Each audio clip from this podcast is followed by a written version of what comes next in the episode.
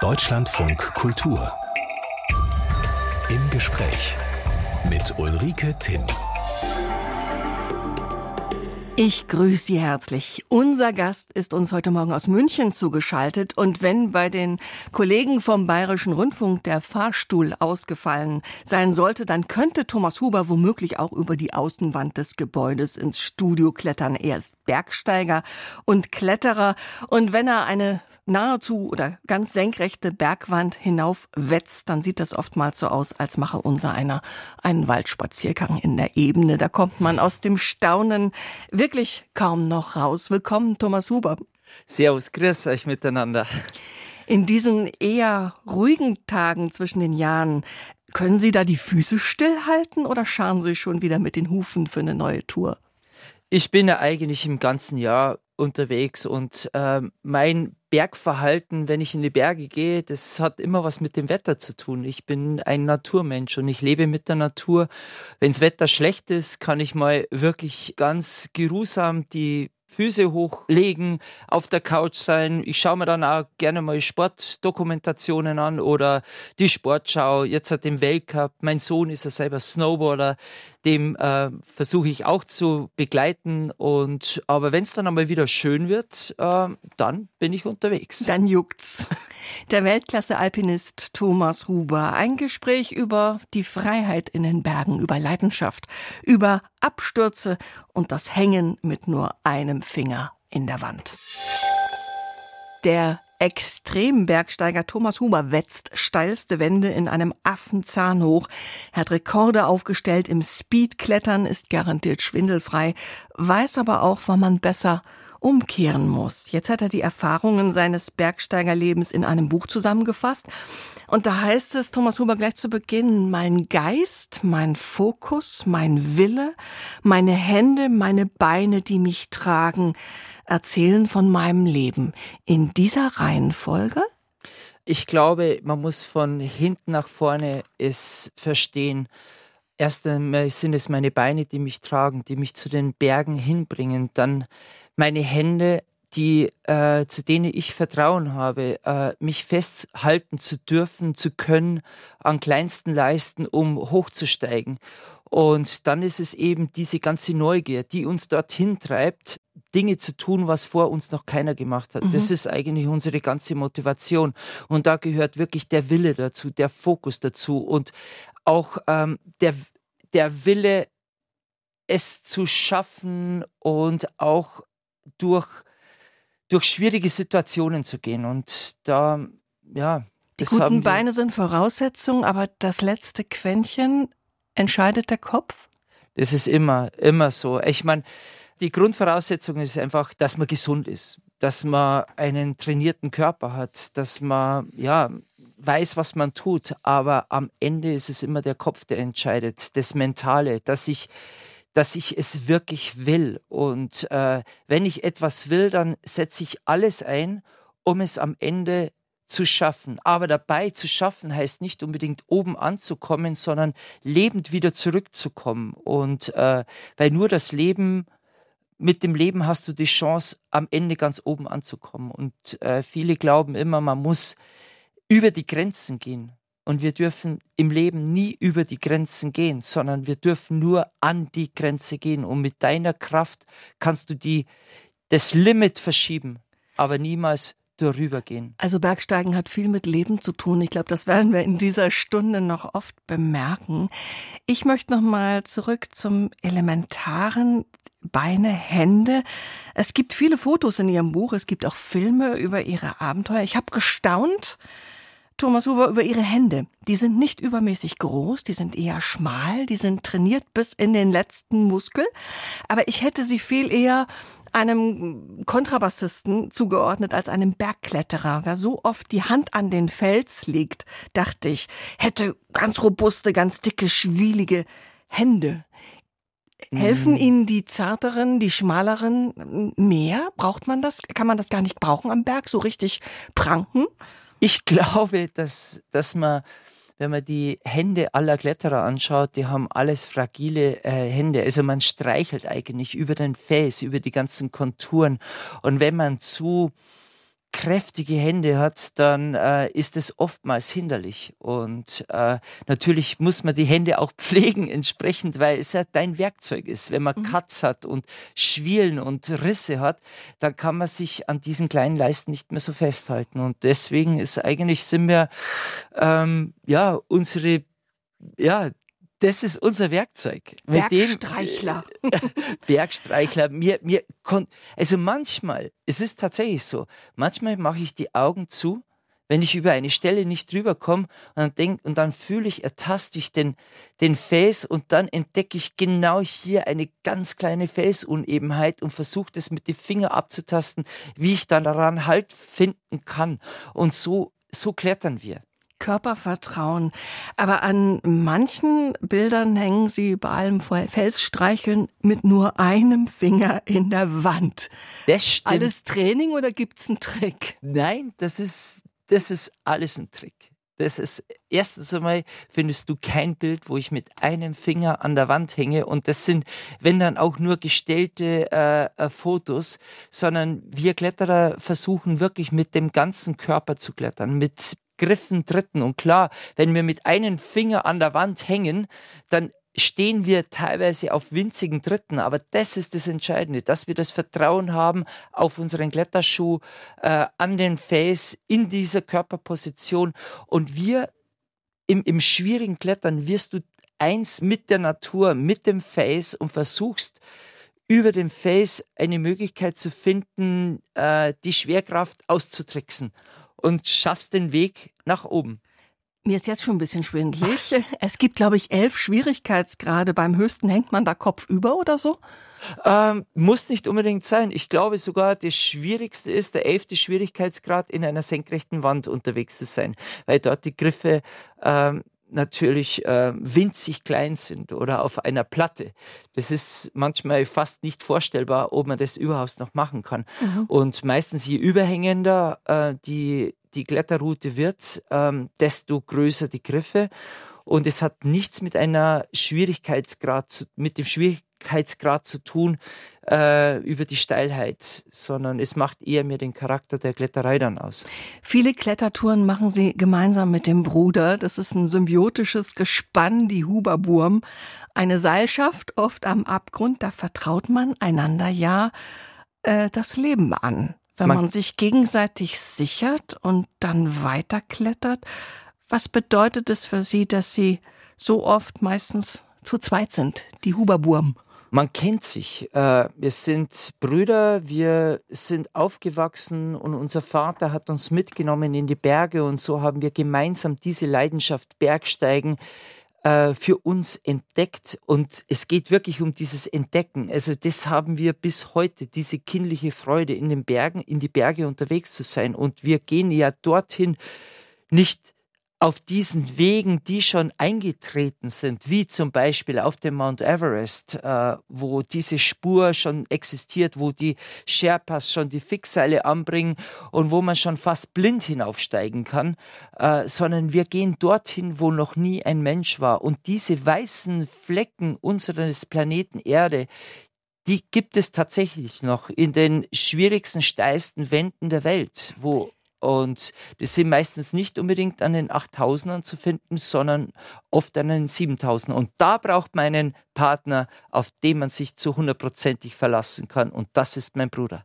Sind Sie ähnlich oder sind Sie sehr verschieden, die beiden Brüder? Ich glaube, jeder, der uns kennt und jeder, der auch mein Buch liest, äh, der wird feststellen, wir sind äh, Brüder, und in uns schwimmt das sei wie Blut, weil Blut ist dicker wie Wasser und dennoch sind wir komplett unterschiedlich, obwohl uns viele nicht unterscheiden können, weil wir beides lange Haar haben, äh, beides äh, wild archaisch ausschauen. Und mental, aber, wenn Sie sagen, wir sind beide doch verschieden? Äh, ich glaube, vom Charakter sind wir unterschiedlich. Mhm. Alexander ist eher der besondere, besonderere, der Stratege, der Planer, und äh, ich bin eher der bisschen wildere, manchmal Chaot, aber dem die Begeisterung nie ausgeht. Also ich glaube immer an das Große.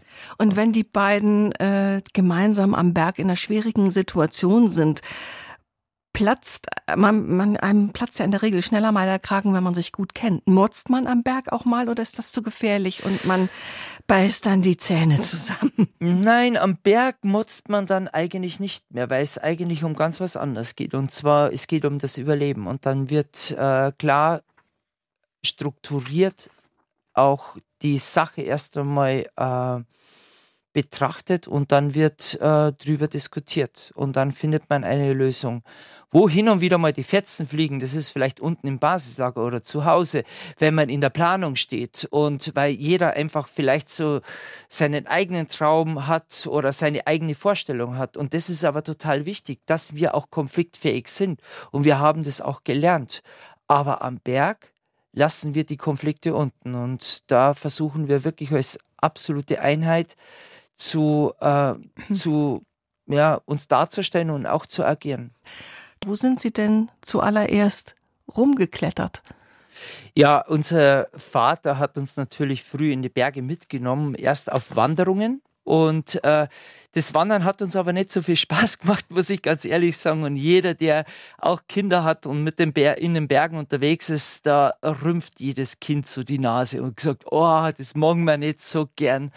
Und äh, unser Vater hatte einen Trick, weil er war ein begeisterter Kletterer und er hat uns am Wegrand so an kleinen Felsen klettern lassen. Und das war für uns, das war so begeisternd. Das hat uns so Spaß gemacht.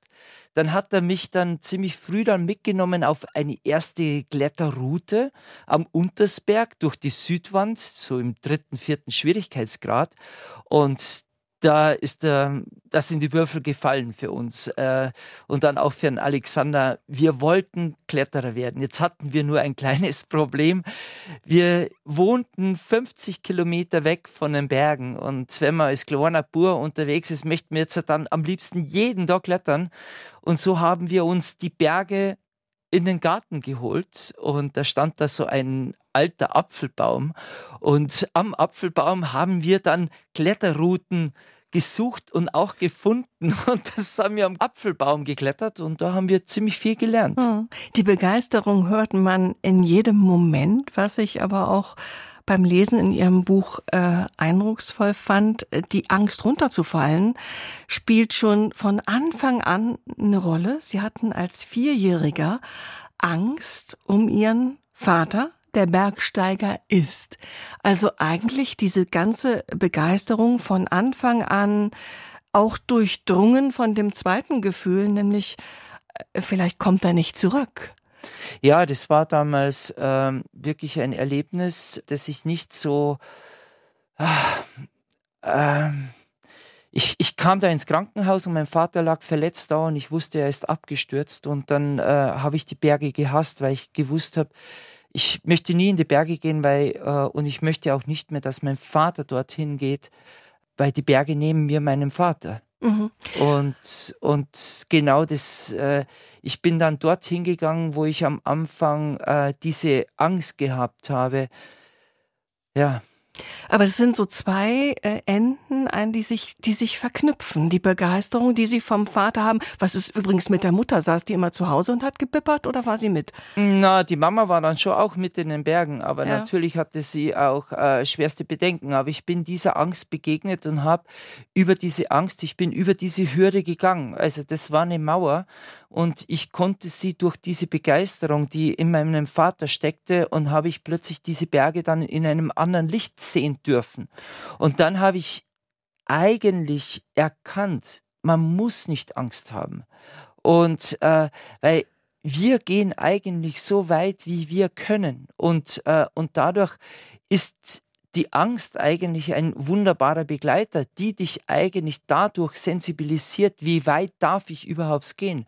Und ich habe vorher schon erwähnt, das Allerwichtigste bei jeder Bergfahrt, wenn ich in den Bergen bin, in einer Wand bin, ich gehe so weit, dass ich weiß, ich komme am Ende da an, wo es, wo ich zurückkommen muss. Und zwar, es ist nicht der Gipfel unbedingt, der kann oben enden, der Weg, aber der wichtigste Weg, wo er enden sollte, dass ich wieder unten bin am Einstieg und zwar mit dem Bein und mit den Händen und dem Geist. Mit, mit dir als mhm. als Individuum, dass du lebst.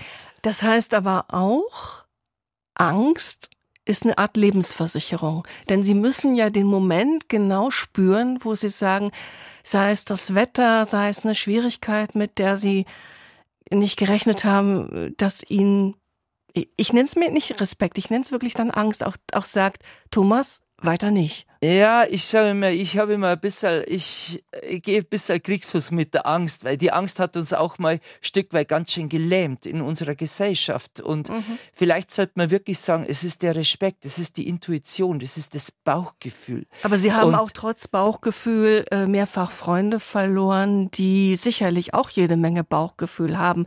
Also man, man soll sich's auch nicht schönreden, nicht? Der Tod Na, steigt mit bei ja, bestimmten ähm, Lagen? sagen wir mal so, wenn man da gehen wir jetzt ganz tief in der Geschichte rein. In uns steckt doch eigentlich, äh, in uns allen steckt der Überlebensinstinkt. Und wir werden immer alles tun, um zu bestehen. Und äh, wenn wir wissen, dass es eine tödliche Bedrohung gibt und wir, und das ist uns einfach bewusst. In dem Moment, wenn wir in die Berge gehen, gehen wir dorthin, wo man umkommen kann. Also, Sonst das macht keinen Spaß? Na, das ist einfach, das muss man wissen. Ja. Egal, ähm, ähm, selbst wenn du eine Weitwanderung machst in die Berge, weg, ab, fernab der Zivilisation, muss man sich entsprechend vorbereiten. Und man muss einfach wissen, ich muss Dinge dabei haben, um zu bestehen. Wenn ich das nicht tue, ignoriere ich praktisch äh, die Natur, ignoriere ich eigentlich, und die Natur ist definitiv stärker wie der Mensch. Das leuchtet mir sofort ein, aber wenn man im Yosemite Nationalpark in zwei Stunden 45, eine 1000 Meter Wand ja. hoch, äh, nicht rennt, aber klettert, die bei der Erstbesteigung 45 Tage äh, gebraucht ja, hat. Für die die Leute, die konnten, kannten natürlich die Route nicht. Worauf ich hinaus wollte, Sie haben jetzt eine Familie, Sie haben drei Kinder.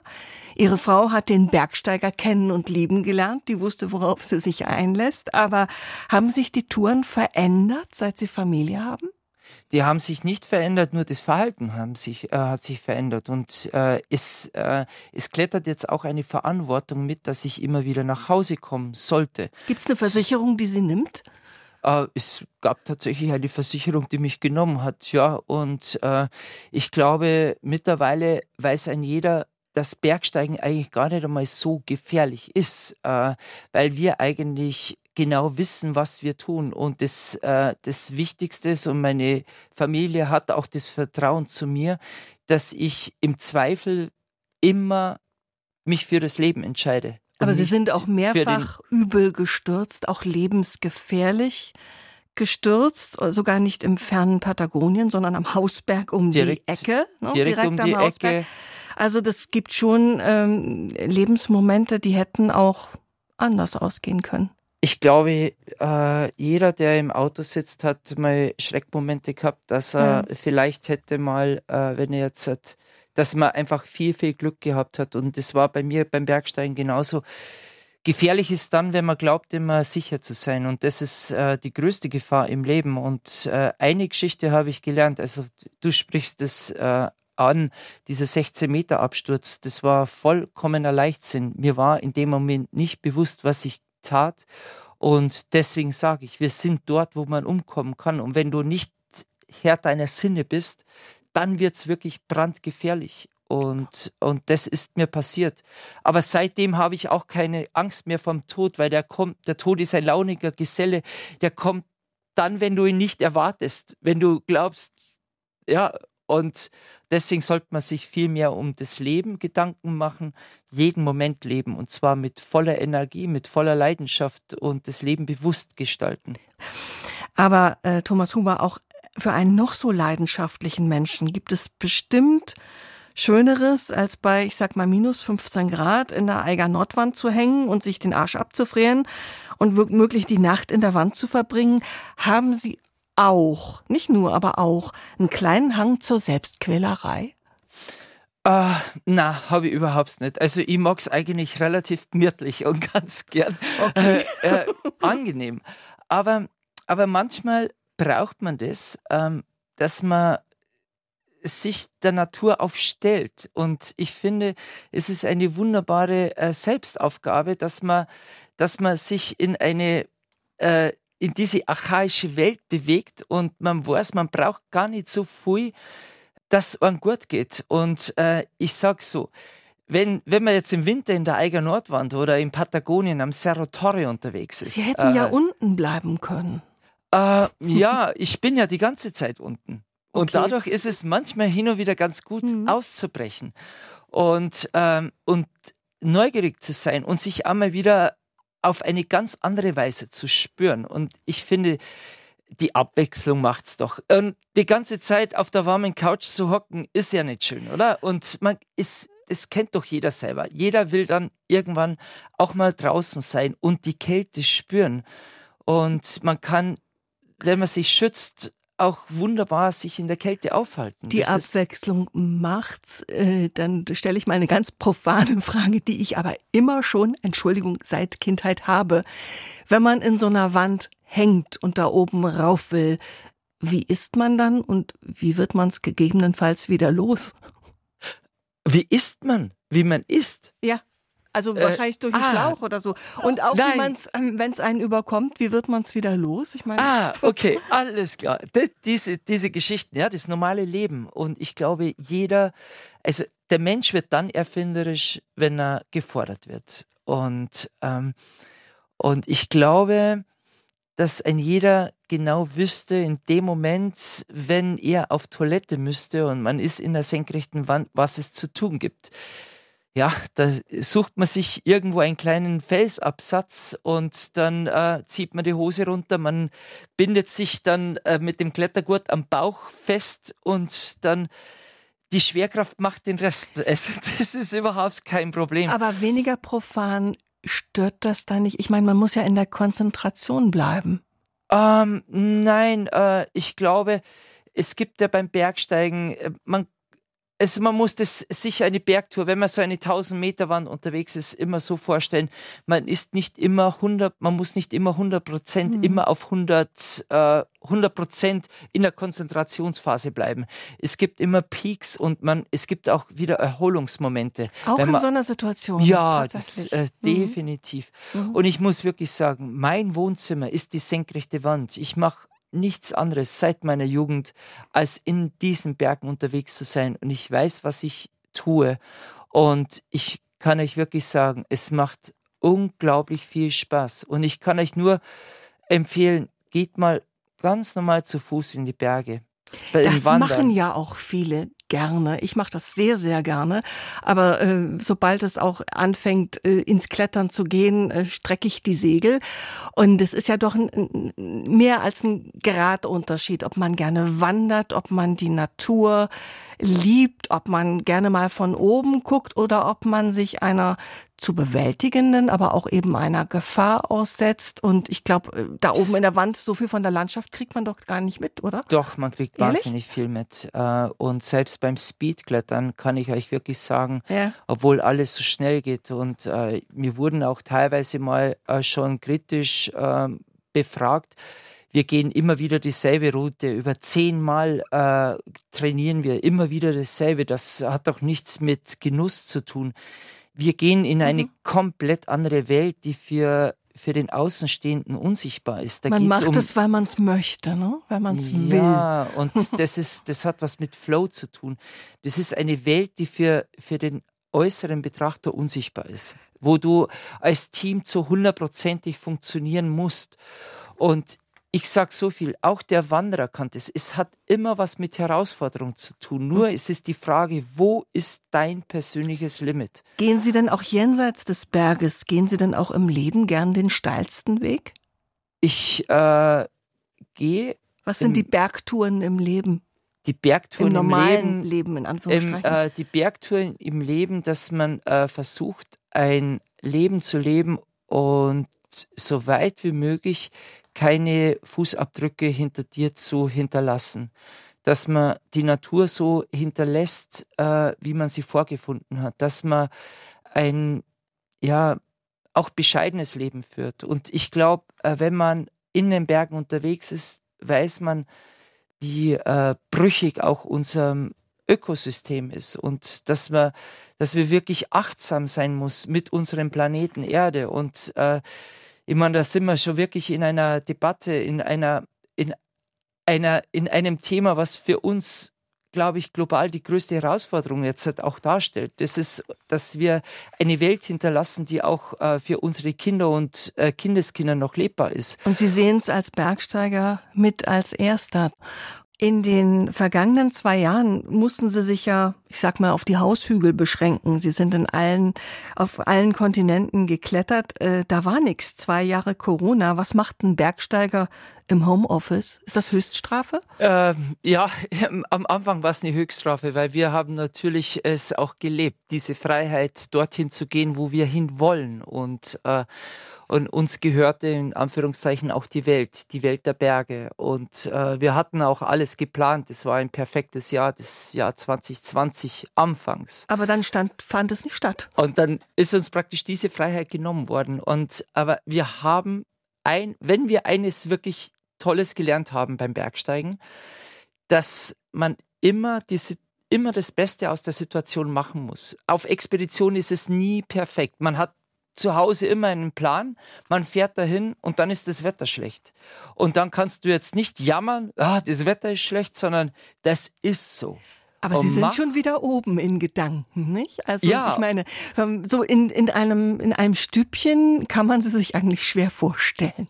Na, das, das war auch nicht so. Mhm. Und, und da habe ich gesagt, ich mache das Beste draus. Und ich habe das schon begonnen mit dem Buch, äh, mein Leben, äh, praktisch mein Leben aufzuschreiben und ich habe das auch selber schreiben wollen und mit keinem äh, Co-Autor zusammenzuarbeiten, sondern ich wenn habe gesagt, dann schreibe ich das selber, auch wenn ich in in der Schule in Deutsch nicht unbedingt der Beste war. Ich Aber ich habe gestaunt. Es ist ein ziemlicher Wälzer geworden, 350 Seiten, sehr detailliert auch. Da müssen Sie ja doch äh, stillsitzen können im Homeoffice. Und andererseits auch habe ich mich gefragt, zum Teil sind es sehr detaillierte Beschreibungen. Haben Sie denn in so einer Klettersituation, ja, Sie haben sicher so ein Notfallset und ein iPhone vielleicht, aber haben Sie da ein Notizbuch dabei, dass Sie sich das alles merken können? Wer was, wann, wie, wo was tut? Das ist ja auch einfach, das Material muss man ja auch alles da haben. Ja, ich habe ja auf meinen Expeditionen, das ist auch so ein kleines, äh, eine kleine Leidenschaft von mir, immer Tagebücher geschrieben. Mhm. Und ich habe fast jeden Tag dokumentiert. Und die waren natürlich auch als ähm, ja, ein ganz guter Begleiter in meiner Buchstruktur. Natürlich habe ich mir mein ganzes Leben so, so weit irgendwie skizziert und es war unglaublich, als ich dann in die Vergangenheit gegangen bin, war ich wieder in dieser Welt unterwegs und habe mein Leben nochmal durchleben dürfen als Betrachter fast in der dritten Person und ich war in dieser Welt und habe nur noch links und rechts geschaut und ich habe praktisch versucht auch später und ich hoffe es ist mir auch gelungen dem Leser auch mitzunehmen in diese Welt, dass sie diese Welt spüren und äh, wenn ich mit ihnen meine erste Klettertour mache, dass ich sie mit ans, ans Seil nehme und dass sie praktisch diese Welt mit mir zusammen erleben da wurde können. auch der Laptop oder der Computer einigermaßen bergig, was ich eindrucksvoll fand. Es sind Beschreibungen, Sie lieben besonders die Stille, auch in den Bergen. Äh, Wenn es sie gibt, ich meine, Winde sind laut, aber es gibt auch eben diese magischen stillen Momente. Unten im Tal, da hat es Thomas Huber gern auch mal laut. Sie haben auch eine Band. Ich habe eine ich hab, richtige mit Wumms. Ja, ich habe eine Band mit Wumms. Sie heißt Plastic Surgery Disaster. Wir spielen Stoner Rock und wir schreiben alles selber. Die Dorso noch ein bisschen lauter, würde ich sagen. Ja, so hab. sehr psychedelisch, genau. Und und das ist auch die Besonderheit in dem Buch. Also ich beschreibe ja Bergsteigen als Kunst. Es ist kein Extremsport, sondern es ist eine Auseinandersetzung mit der Natur. Und nur derjenige, der die Natur versteht, der, der kann dort bestehen. Und mein Vater hat mir, das ist, der ist eher im klassischen Bereich unterwegs, der hat mir mal als Kind gesagt, hey Thomas, wenn du oben stehst am Berg und, und schaust in diese Stille hinein, und das muss man wirklich sagen, dieses visuelle in dieses akustische, ähm, diese Brücke zu bauen und du hörst in diese Stille, hörst du diese Musik und er hört eine Symphonie von Beethoven. Und ich habe das so beschrieben, mein Leben ist steiler, noch schroffer, noch schräger, noch schriller und ich höre diese Gitarrenriffs. Und ich habe eigentlich das, was ich erlebt habe, als Bergsteiger, als Kletterer, versucht dann auch auf die Bühne zu bringen, in eine ganz andere Kunstform. Und aus dieser Geschichte entstand dann auch die Band Plastic Surgery Disaster. Welchen Part haben Sie in der Band? Was machen Sie da? Ich singe. Ich Sie bin singen? praktisch, äh, ich, die Texte stammen auch alle aus meinem Leben und aus meinen Ängsten, Befürchtungen, die dunklen Seiten und die Lichtseiten. Mhm. Und äh, hinten im Buch ist dann auch ein Songtext drin, der das Buch dann auch abschließt. Und es heißt Brothers and Sisters. Und jeder, der das Buch liest, und das sind wir vielleicht auch mein Schlussstatement, was ich sagen möchte, ist, ist nicht meine Welt. Ich, natürlich, es ist mein Leben, mein wildes Leben, aber das Wichtigste dabei sind meine ganzen Begleiter, sind meine Brüder und Schwestern. Und es ist, dieses Buch ist auch eine Hommage an meine Freunde, die teilweise nicht mehr leben, aber viele, die noch leben. Und dieser Song Brothers and Sisters kann man am Ende auch noch äh, akustisch hören. Jetzt wissen wir das auch. Musik mit ganz viel Wumms und Gesang von Thomas Huber. Okay. Sie sind inzwischen äh, Mitte 50 und da kann dann äh, Training hin, Training her. Da lassen ja auch manchmal die, Die Kräfte, Kräfte ein bisschen nach. Äh, ärgert Sie das eigentlich? Also wenn man denkt, ey, das konnte ich vor ein paar Jahren noch mit Schwupp und jetzt geht das nicht mehr?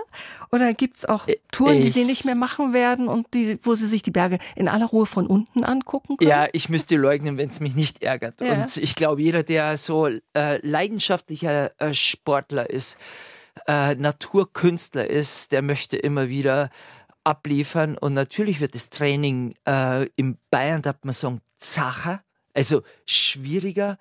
Ähm, Dürfen Kletterer alt werden? aber man darf alt werden. Und es ist sogar, ähm, das, es gibt doch, doch den Spruch, ein alter Bergsteiger ist ein guter Bergsteiger. Und mein größtes Idol oder unser größtes Idol ist natürlich unser Vater, der 83 Jahre alt ist, immer noch leidenschaftlicher Bergsteiger ist, seine Träume hat und mit dem wir vor zwei Jahren durch die Watzmann-Ostwand gestiegen sind, durch den Salzburger Weg. 81. Ja, und er ist immer noch ein Chapeau. Spitzenbergsteiger und, und die Ziele werden anders und man muss sich, man muss einfach den Blick immer wieder sich neu einjustieren von Jahr zu Jahr. Und wenn man das kann, man schaut zurück und freut sich über das, was man geschafft hat und äh, man lebt jetzt und schaut mit freudiger Erwartung in die Zukunft und hofft, dass man noch vieles erleben darf, dann läuft's doch gar nicht einmal so schlecht. Eine Nacht noch, dann wird der Rutsch ins neue Jahr gefeiert. Thomas Huber, haben Sie sowas wie gute Vorsätze?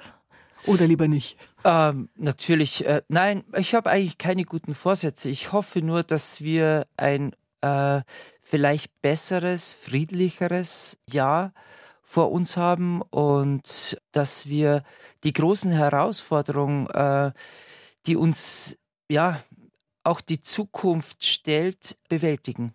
Ich glaube, das hoffen wir alle mit Ihnen und das hoffen Sie mit uns. Und ich wünsche Ihnen immer eine sichere Hand, einen wachen Geist und noch viele schöne Touren, Thomas Huber. Und ich bedanke mich sehr für dieses Gespräch. Vielen Dank. Mir hat's gefreut, dabei sein zu dürfen bei euch.